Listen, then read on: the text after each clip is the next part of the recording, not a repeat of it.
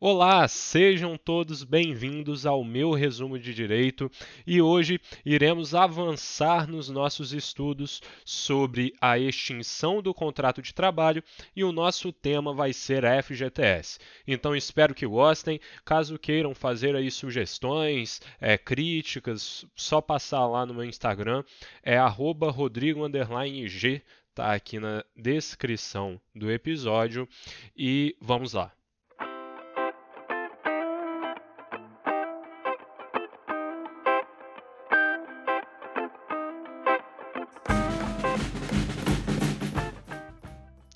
Pois bem, o assunto que iremos tratar hoje será o FGTS, né, dando aí prosseguimento aos nossos estudos do tema extinção do contrato de trabalho. Pois bem, mas Antes da gente iniciar, a gente tem que entender o que, que significa FGTS. Né? FGTS é uma sigla, mas o que, que essa sigla significa? Bem, FGTS significa Fundo de Garantia do Tempo de Serviço, né?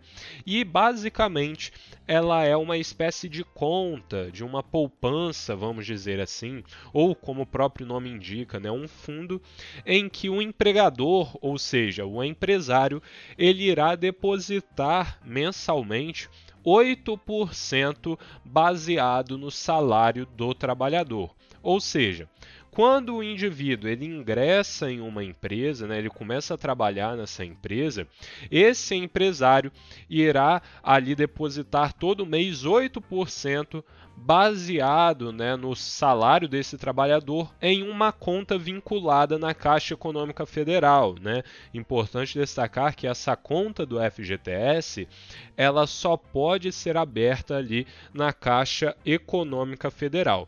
E outro detalhe importante a se destacar sobre o FGTS é que esses 8% ele não gera ônus ao salário do trabalhador. O que, que eu estou querendo dizer com isso?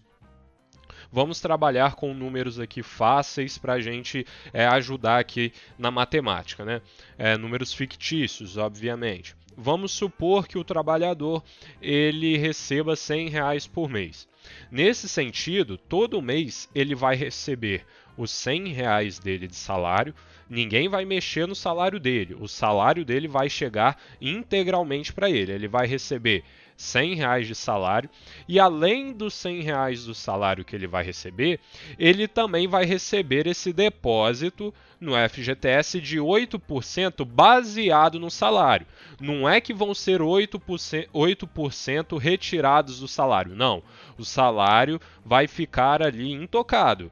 É, então, esse trabalhador receberá o salário dele de 100 reais e, além desses 100 reais, ele também vai receber 8 reais ali de depósito no FGTS. E para que, que serve o FGTS? Né? Quais são as finalidades do FGTS? Bem, a primeira finalidade que o FGTS tem é de proteger o vínculo trabalhista, né? porque nos casos de dispensa arbitrária o empresário ele terá que depositar 40% a mais ali no FGTS a título de indenização. Então, o que, que eu quero dizer com isso? Vamos supor que durante ali um determinado período o trabalhador ele conseguiu acumular 10 mil reais no FGTS, na conta do FGTS dele. Nesse sentido, quando esse empregado for demitido por uma dispensa sem justa causa, esse empresário terá que depositar 4 mil reais a mais nessa conta do FGTS. Por quê? Porque isso é uma indenização no valor de 40%, que visa justamente desmotivar a dispensa sem justa causa. É, nesse ponto, só abrindo um parêntese, existe uma certa divergência doutrinária quanto à natureza desses 40%. Existem alguns doutrinadores que falam que esses 40% são a título de indenização, mas também existem alguns doutrinadores que dizem que esses 40% é uma multa. Bem, para fins práticos não muda muita coisa, mas só fazendo esse parêntese aí que vai variar aí um pouco a nomenclatura de acordo com a doutrina que você estiver lendo. Então essa é a primeira é, finalidade do FGTS, né, que ela busca proteger proteger o vínculo trabalhista, desmotivar as dispensas arbitrárias. E a segunda finalidade do FGTS é que o FGTS ele também é utilizado para fomentar programas sociais. Ou seja, programas habitacionais, como a Minha Casa Minha Vida, é, programas de saneamento básico, programas de infraestrutura urbana, todos esses programas eles são é, financiados ali, quem fomenta esses programas é o FGTS. Então essa é uma breve síntese do que, que é o FGTS. Então, em resumo, FGTS, Fundo de Garantia do Tempo de Serviço um empresário ele vai depositar todo mês 8% baseado no salário do trabalhador em uma conta vinculada na Caixa Econômica Federal. E qual a finalidade do FGTS? Proteger o vínculo trabalhista e fomentar prog principalmente programas de infraestrutura urbana. É, passada essa breve síntese, eu vou retomar depois, um pouco mais à frente, cada um desses pontos e vou explicar. Eu trouxe essa síntese só para introduzir o assunto e vocês não ficarem tão perdidos assim. Então, basicamente, vocês já sabem, ainda que superficialmente, o que é o FGTS. Mas antes da gente detalhar um pouco mais sobre o tema, eu quero abordar alguns aspectos históricos que também é muito importante a gente entender como se deu o surgimento do FGTS e o que o FGTS substituiu, né, como era antes do FGTS. Pois bem, vamos iniciar agora esse retrospecto, essa evolução histórica. Como funcionava antes do FGTS? Conforme eu falei anteriormente, o FGTS ele busca proteger o vínculo trabalhista. Mas e antes do FGTS? Quais eram os mecanismos que existiam que buscavam ali proteger o vínculo trabalhista? Basicamente existiam dois mecanismos. O primeiro é a indenização por tempo de serviço e o segundo é a estabilidade decenal. A indenização por tempo de serviço, ela tem a sua previsão lá no artigo 478 da CLT, e ela estabelecia basicamente o seguinte: para cada ano que esse indivíduo trabalhasse, quando ele fosse demitido, ele iria receber um mês de indenização. Ou seja, se um indivíduo trabalhou cinco anos em uma empresa, por exemplo, ele, quando for demitido, vai receber cinco meses de salário a título de indenização. Para cada ano que ele trabalhou, ele vai receber um mês de salário a título de indenização. Mas aí você me pergunta, tá bom, Rodrigo, mas e nos casos que não forem anos completos? Por exemplo, ele trabalhou dois anos e sete meses. Bem, o próprio artigo 478 da CLT estabelece também que quando esse indivíduo trabalhar uma fração maior ou superior a seis meses, também irá se contar um ano para cálculo dessa indenização. Sendo assim, se o indivíduo, por exemplo, trabalhar dois anos e sete meses, ele irá receber três meses de salário a título de indenização. Por quê? Foram dois anos completos, então para cada ano ele vai receber um mês e mais esses dois anos uma fração igual ou superior a seis meses, que nesse caso a gente está falando de sete meses. Sendo assim, ele irá receber três meses de salário a título de indenização. Então, esse era o primeiro mecanismo de proteção ao vínculo trabalhista que existia antes do FGTS. E o segundo mecanismo era a estabilidade decenal. Pois bem, o que, que é isso? Né? O próprio nome ele já meio que indica, né? já dá a pista, que é o seguinte: quando o empregado, quando o trabalhador, ele fizesse ali 10 anos de serviço na mesma empresa, ele ganhava a estabilidade.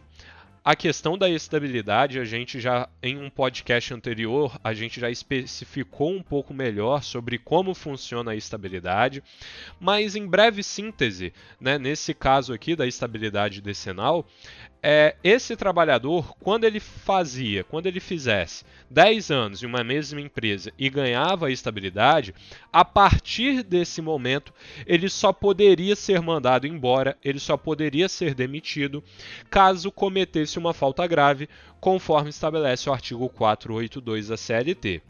E uma, um ponto importante a se destacar que a falta grave, né, conforme estabelece o artigo 853 da CLT, ela deve ser comprovada por inquérito judicial. Ou seja, não basta que o empresário alegue que foi falta grave e, e, e, demita o funcionário com estabilidade decenal. Não, é necessário um inquérito judicial para se comprovar a falta grave. Então, a estabilidade decenal, o indivíduo, depois que ele faz 10 anos em uma empresa, é muito difícil ele ser mandado embora. Existe apenas uma possibilidade, e essa possibilidade é necessário comprovação judicial para isso. Então, esse é o segundo mecanismo de proteção que existia à época. O indivíduo fez 10 anos de empresa, ele ganha a estabilidade decenal. Ou seja, só pode ser mandado embora caso cometam uma falta grave. Então, basicamente, eram esses dois mecanismos de proteção ao vínculo trabalhista que existiam à época. Porém, os empresários, eles começaram a ficar insatisfeitos, principalmente com a estabilidade decenal. E eles começaram a fazer certa pressão contra a estabilidade decenal por conta de dois fatores. Primeiro fator: esses empresários alegavam né, que após adquirir a estabilidade, esse trabalhador caía de rendimento.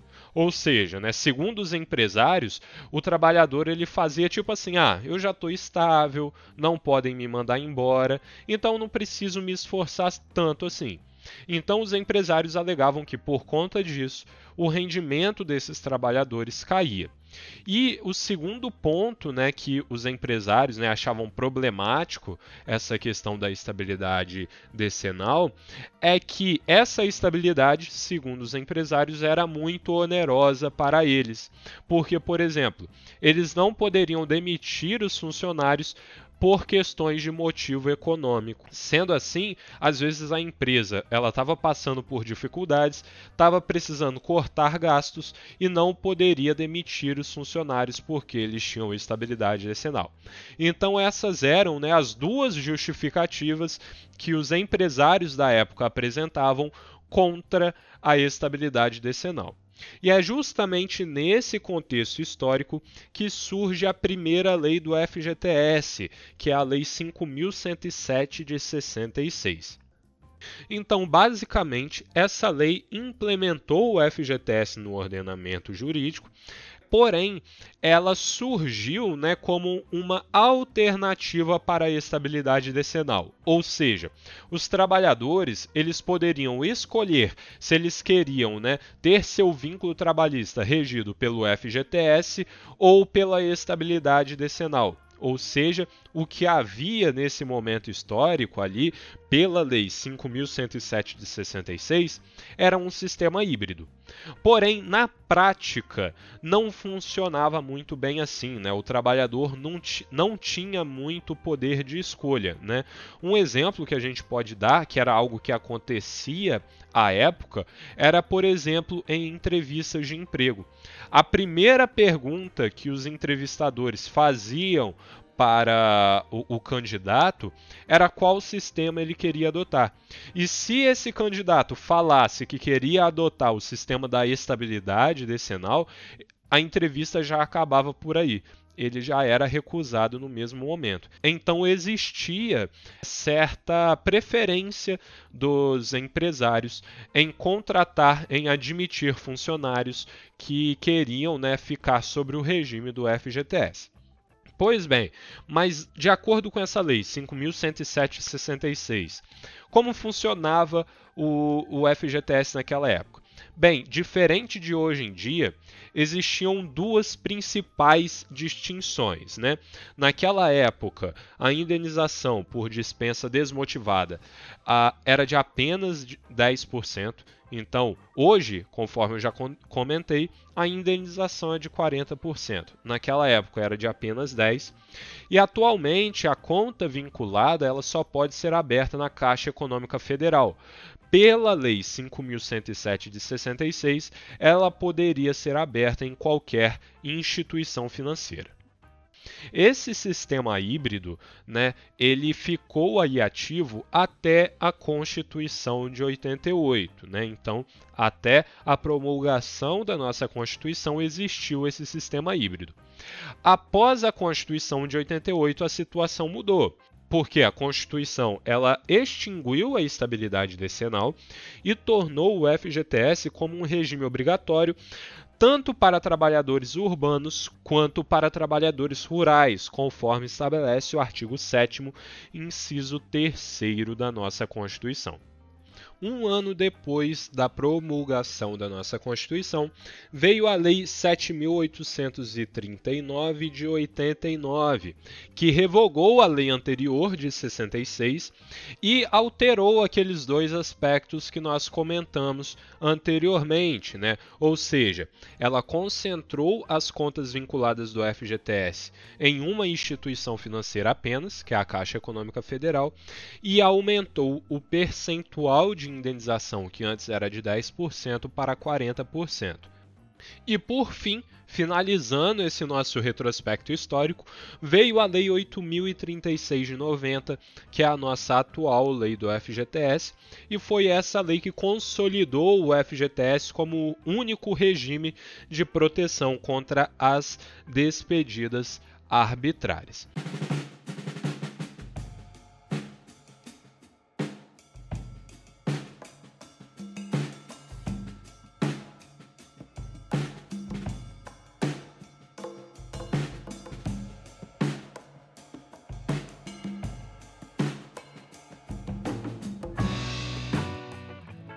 Dando prosseguimento ao nosso estudo, né, superado esse retrospecto histórico, agora de fato nós vamos aqui falar da funcionalidade do FGTS nos dias de hoje, né, como funciona a sua aplicação. Então, retomando o que a gente já havia falado, né, o FGTS ele é depositado em uma conta vinculada em nome do empregado, ou seja, o empresário vai abrir essa conta vinculada na Caixa Econômica Federal. E por que, que a gente fala que é uma conta vinculada? Porque essa conta ela vai estar no nome do trabalhador. Então é uma conta vinculada ao trabalhador na Caixa Econômica Federal. Todo mês né, haverá o depósito de 8% calculado sobre a remuneração do indivíduo. Novamente, esses 8% não vão gerar ônus ao salário do trabalhador. O empregador ele deve fazer esse depósito né, no mês subsequente, até o dia 7 do mês subsequente, ou seja, o indivíduo ele primeiro vai trabalhar um mês para depois receber. Então, se o indivíduo ele trabalhou no mês de janeiro, ele vai receber o FGTS dele do mês de janeiro até o dia 7 do mês de fevereiro, porque o depósito ocorre até o dia 7 do mês subsequente. E por fim, é muito importante a gente observar por que, que é uma conta vinculada, né? Porque o trabalhador, o empregado, ele não pode a priori, movimentar o FGTS conforme ele bem entende. Né? Existem algumas circunstâncias que vão possibilitar que esse trabalhador movimente o FGTS, circunstâncias essas que nós iremos é, tratar aqui. Pois bem, vamos especificar um pouco melhor o funcionamento do FGTS. Esse, no caso que eu acabei de falar, é o parâmetro geral. Vamos especificar um pouco mais cada é, tópico, cada detalhe do FGTS. Então, o primeiro ponto acerca do FGTS que eu gostaria de trazer aqui é em relação ao depósito, como que esse depósito vai funcionar, né? Como que ele vai se dar. Pois bem, conforme eu já comentei, o empregador ou seja, o empresário, ele deverá depositar em uma conta bancária vinculada 8% calculado é, a partir da remuneração paga ou devida do empregado. Ou seja, o que, que isso significa? Né? Paga ou devida aconteceu algum problema na empresa e o empresário ele não conseguiu pagar o salário do funcionário. Então, se ele não conseguiu pagar o salário, ele está livre de pagar o FGTS? Não, porque é bem claro na legislação, é, ali na lei do FGTS, que o FGTS é calculado sobre a remuneração paga ou devida. Sendo assim, por mais que tenha ocorrido algum problema que impediu o pagamento do salário, o FGTS ainda assim será devido. Então, nesse sentido, né, o depósito do FGTS, conforme eu havia comentado, ele é referente ao mês anterior, ou seja, né, o FGTS ele deve ser pago até o dia 7 do mês subsequente ao trabalhado. Por que isso? Porque no cálculo do FGTS, conforme estabelecem os artigos 457 e 458 da CLT, também vão compor esse cálculo né, é, as comissões e gorjetas, por exemplo. Né? Não é simplesmente o salário ali conforme está é, na carteira de trabalho. Caso tenha algum adicional, algum acréscimo nesse salário, como é o caso das comissões e das gorjetas, esses valores também vão compor ali o cálculo desses 8% para que haja o depósito do FGTS. Por isso que o depósito do FGTS tem que ser feito até o dia 7 do mês subsequente. Empresário não é evidente, né, obviamente. Não tem como ele prever quanto, quanto de gorjeta esse trabalhador vai receber no mês. Então, por isso que esse trabalhador, ele primeiro tem que receber o salário dele, para depois que conseguir definir ali a quantidade exata de salário mais os adicionais que ele recebeu ali durante o mês, fazer o cálculo de 8% e depositar o FGTS. Então, é por conta desse fator que o FGTS é pago no mês subsequente. Então, o indivíduo trabalha em um mês e no mês seguinte ele vai receber o depósito do FGTS até o dia 7.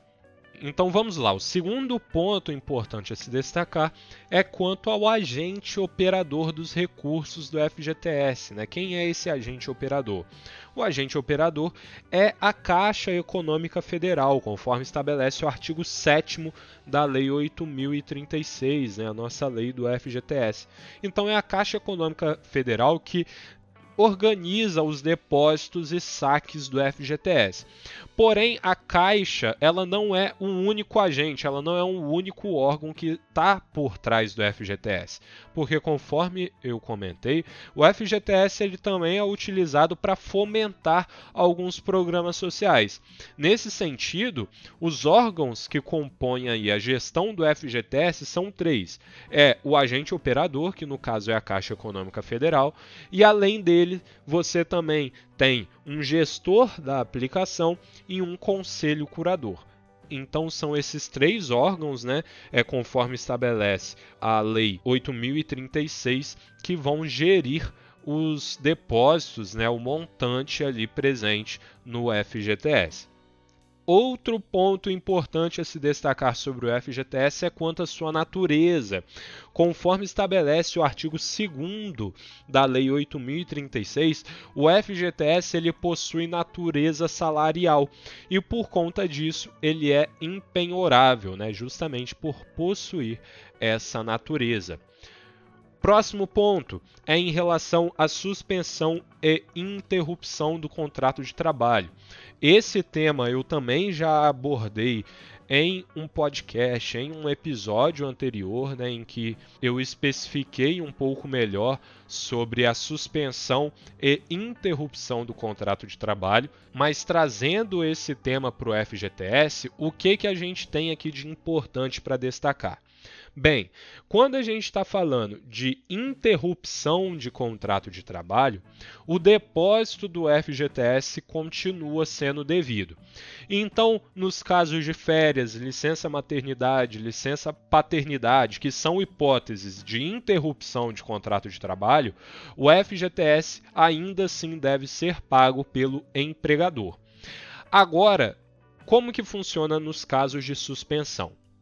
A regra geral diz que quando há a suspensão do contrato de trabalho, o FGTS não deverá ser pago, né? não haverá o pagamento do FGTS quando há a hipótese de suspensão do contrato de trabalho. Essa é a regra geral. Porém, o artigo 15 da lei do FGTS estabelece que existem duas exceções para essa regra. A primeira exceção é nos casos de suspensão por serviço militar obrigatório. Então, caso o motivo da suspensão do contrato de trabalho for serviço militar obrigatório, o FGTS ainda assim deve ser pago. E a segunda hipótese são nos casos de afastamento por doença ou acidente de trabalho após o 15º dia. Por quê? Quando ocorre essa situação, após o 15º dia, esse indivíduo passa a ser pago pelo INSS.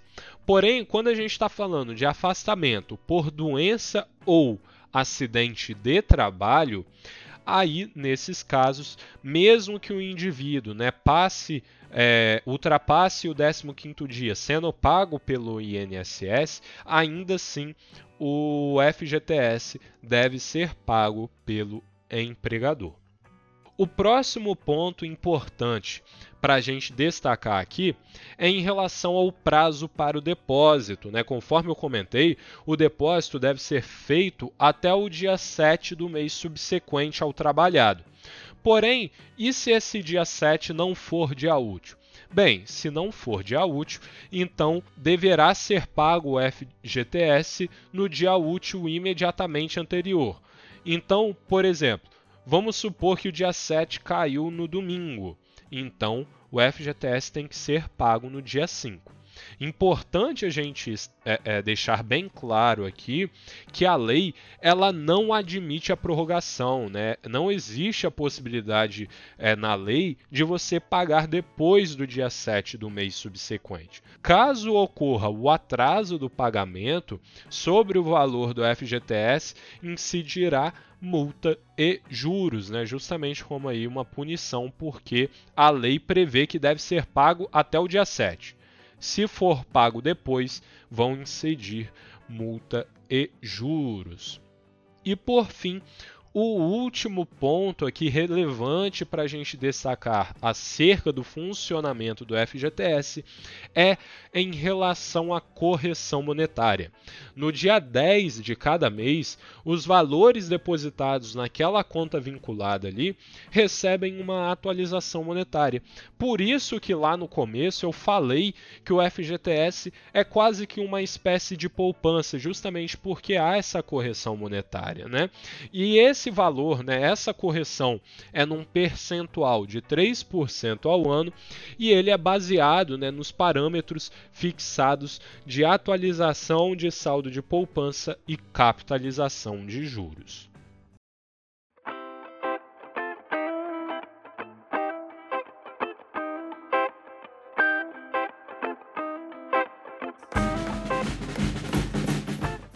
Então, esses são os aspectos relevantes do FGTS, né, de como se dá o funcionamento do FGTS, como funciona o seu depósito, qual o valor deve ser depositado, caso não seja depositado, o que, que acontece. Então, esses são os aspectos importantes a se destacar acerca do funcionamento do FGTS. Agora nós iremos entrar em um novo momento aqui no nosso estudo, em que nós iremos elencar as hipóteses de movimentação desse FGTS. Né? Então, essas hipóteses, elas estão presentes lá no artigo 20 da Lei 8036. Eu não vou citar todas aqui, apenas as mais importantes, né? ou seja, em quais momentos, em quais circunstâncias esse trabalhador vai poder movimentar o FGTS porque, conforme eu falei anteriormente, a priori, esse trabalhador não pode movimentar como bem entende o FGTS. Então, devem ocorrer algumas hipóteses, algumas circunstâncias que irão autorizá-lo a, a fazer essa movimentação. A primeira hipótese que admite a movimentação do FGTS que nós iremos abordar aqui é a dispensa sem justa causa. Ou seja, quando o indivíduo ele é demitido sem justa causa, ele poderá movimentar a integralidade do que foi depositado ali no FGTS por esse empregador que o demitiu sem justa causa. Ou seja, observe aqui que existe um recorte. Ele pode movimentar a integralidade do empregador que o demitiu sem justa causa. Ah, não, mas eu tenho um dinheiro acumulado no FGTS de um vínculo anterior que eu não pude movimentar. Então eu posso movimentar todo esse montante acumulado? Não, você só pode movimentar o valor daquele vínculo em específico. Vamos falar aqui um exemplo né, para ficar um pouco mais fácil de entender. Nas hipóteses em que um indivíduo ele é demitido por justa causa, a gente vai ver isso um pouco mais à frente, ele não pode movimentar o FGTS. Então vamos pensar na seguinte situação: um indivíduo trabalhou durante algum tempo na empresa Alfa e nessa empresa Alfa, ele acumulou 5 mil reais no seu FGTS. Porém, nessa empresa Alfa, ele foi demitido por justa causa. Ele cometeu uma falta grave e foi demitido. Sendo assim, ele não pode movimentar o FGTS. Esse valor de 5 mil reais ficou retido ali na sua conta. Passou algum tempo, ele foi admitido em uma nova empresa, a empresa Beta. E nessa empresa Beta, ele acumulou 10 mil reais no seu FGTS, porém, ele foi demitido sem justa causa. Nesse sentido, conforme a gente viu aqui, quando ele é demitido sem justa causa, ele pode movimentar o FGTS. Porém, nesse caso, ele não poderá movimentar 15 mil reais depositados no FGTS, que é o montante total, né? Tudo que está acumulado na conta do FGTS desse indivíduo são 15 mil reais. O fato dele ter sido demitido sem justa causa não autoriza que ele movimente a integralidade do FGTS. Autoriza que ele movimente apenas os depósitos feitos pela empresa que o demitiu sem justa causa. Sendo assim, apesar dele ter 15 mil reais no FGTS, ele poderá movimentar apenas 10 mil, que são os valores depositados pela empresa Beta. Os valores de 5 mil reais depositados pela empresa Alfa continuarão retidos ali na conta do FGTS pelo fato de que ele foi demitido por justa causa. Então é muito importante a gente ter esse recorte em mente. Né? A dispensa sem justa causa autoriza a movimentação dos valores depositados pela empresa que o demitiu sem justa causa.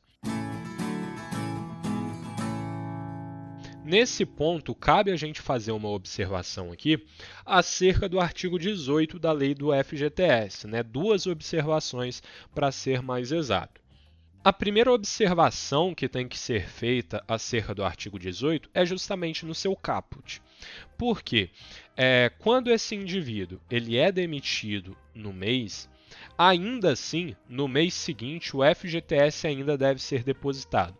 Porque vocês lembram que eu falei que o FGTS, o indivíduo primeiro vai trabalhar em um mês e no mês seguinte o empresário irá depositar o FGTS?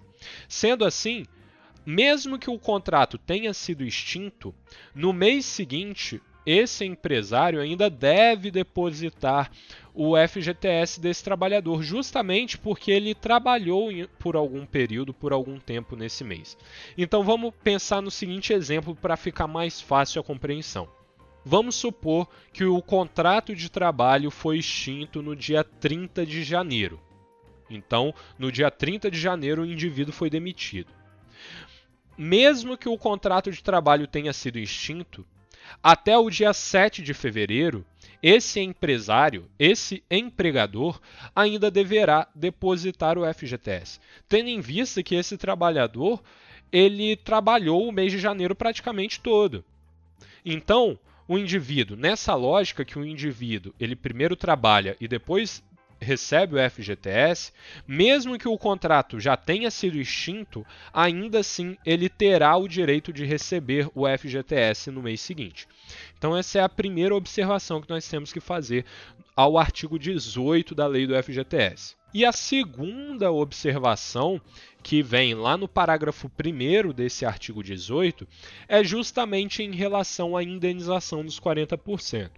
Então, quando a gente está falando né, de hipótese de despedida sem justa causa, esse empresário ainda deverá depositar nessa conta do FGTS 40% a mais dos valores ali contidos, né? É cabe a gente é destacar aqui que vale o mesmo recorte, né? Esse, essa indenização de 40% será sobre o valor que esse empregador depositou, não é um valor acumulado. Ah, esse indivíduo já tinha ali 50 mil reais no FGTS dele de um vínculo anterior que está lá, esses 40% vai contar esse valor acumulado? Não.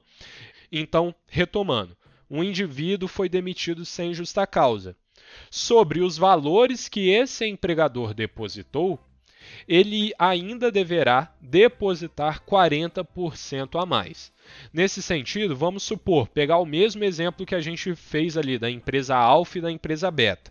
A empresa alfa depositou 5 mil, a empresa beta 10 mil. Esses 40% vão incidir sobre 15 mil reais? Não. Apenas irão incidir sobre os 10 mil reais depositados pela empresa beta. Então, nesse exemplo que eu dei, esse trabalhador, além de poder movimentar esses 10 mil reais, ele também vai receber 4 mil reais a mais a título de indenização. Por que 4 mil reais? Porque é 40% de 10 mil. Então, foi demitido sem justa causa, ele irá receber 40% a mais dos depósitos do FGTS a título de indenização. A segunda hipótese que admite a movimentação do FGTS são nos casos de culpa recíproca ou força maior, conforme estabelece o artigo 18, parágrafo 2 da Lei 8036.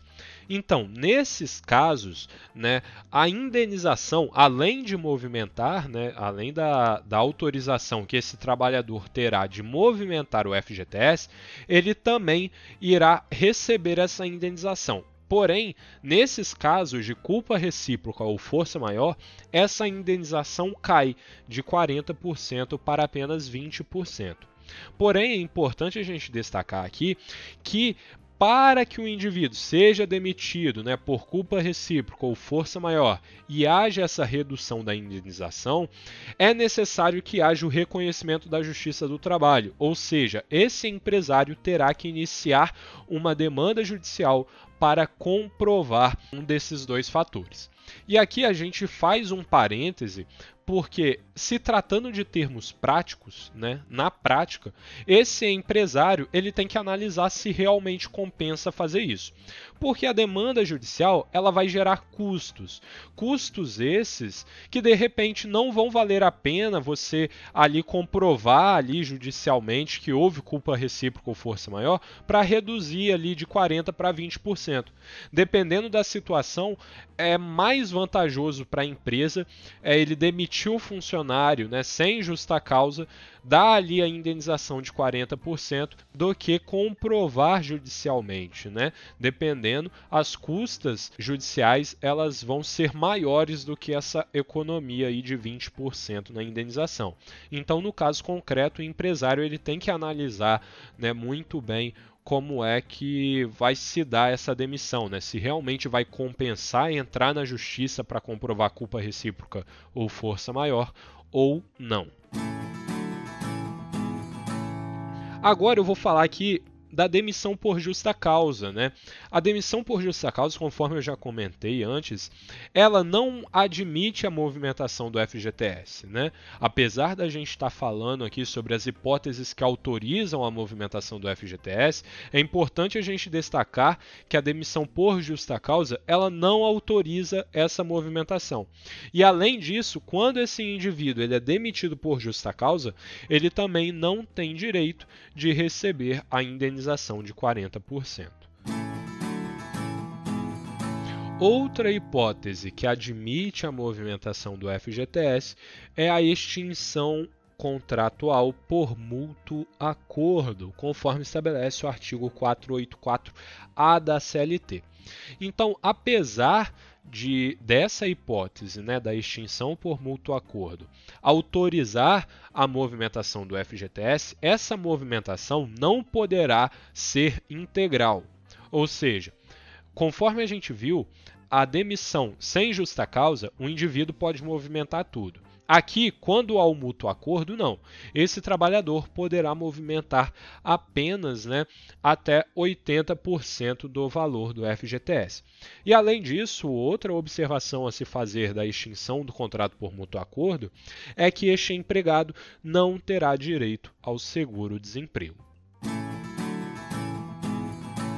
Então, essas são as hipóteses mais relevantes aí da extinção né, é, do contrato de trabalho, né, das formas de extinção que admitem a movimentação do FGTS.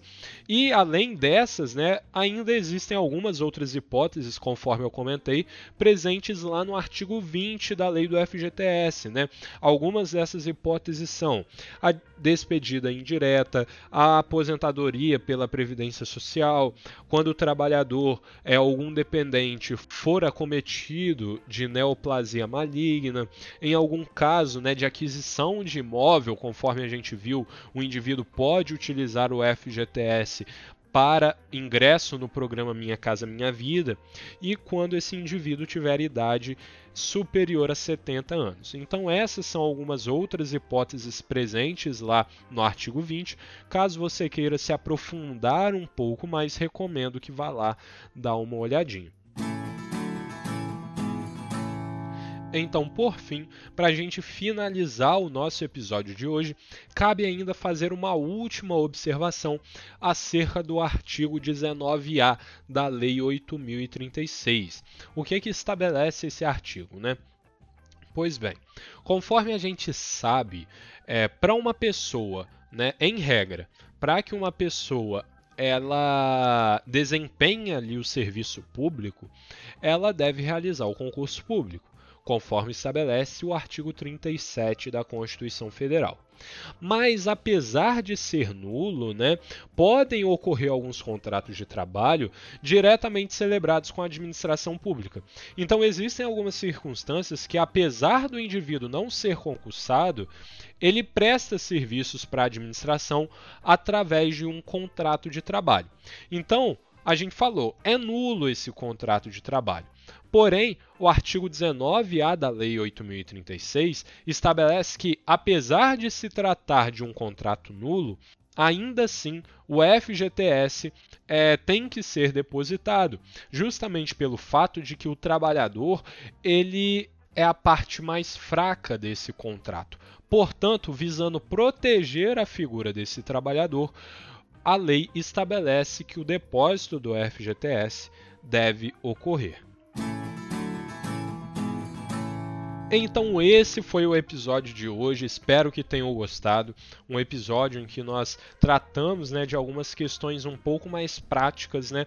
Até agora, né, os episódios anteriores, nós estávamos abordando temas um pouco mais teóricos e a partir de agora nós iremos né, é, estudar um pouco mais é, a extinção do contrato de trabalho na prática, alguns conteúdos um pouco mais práticos.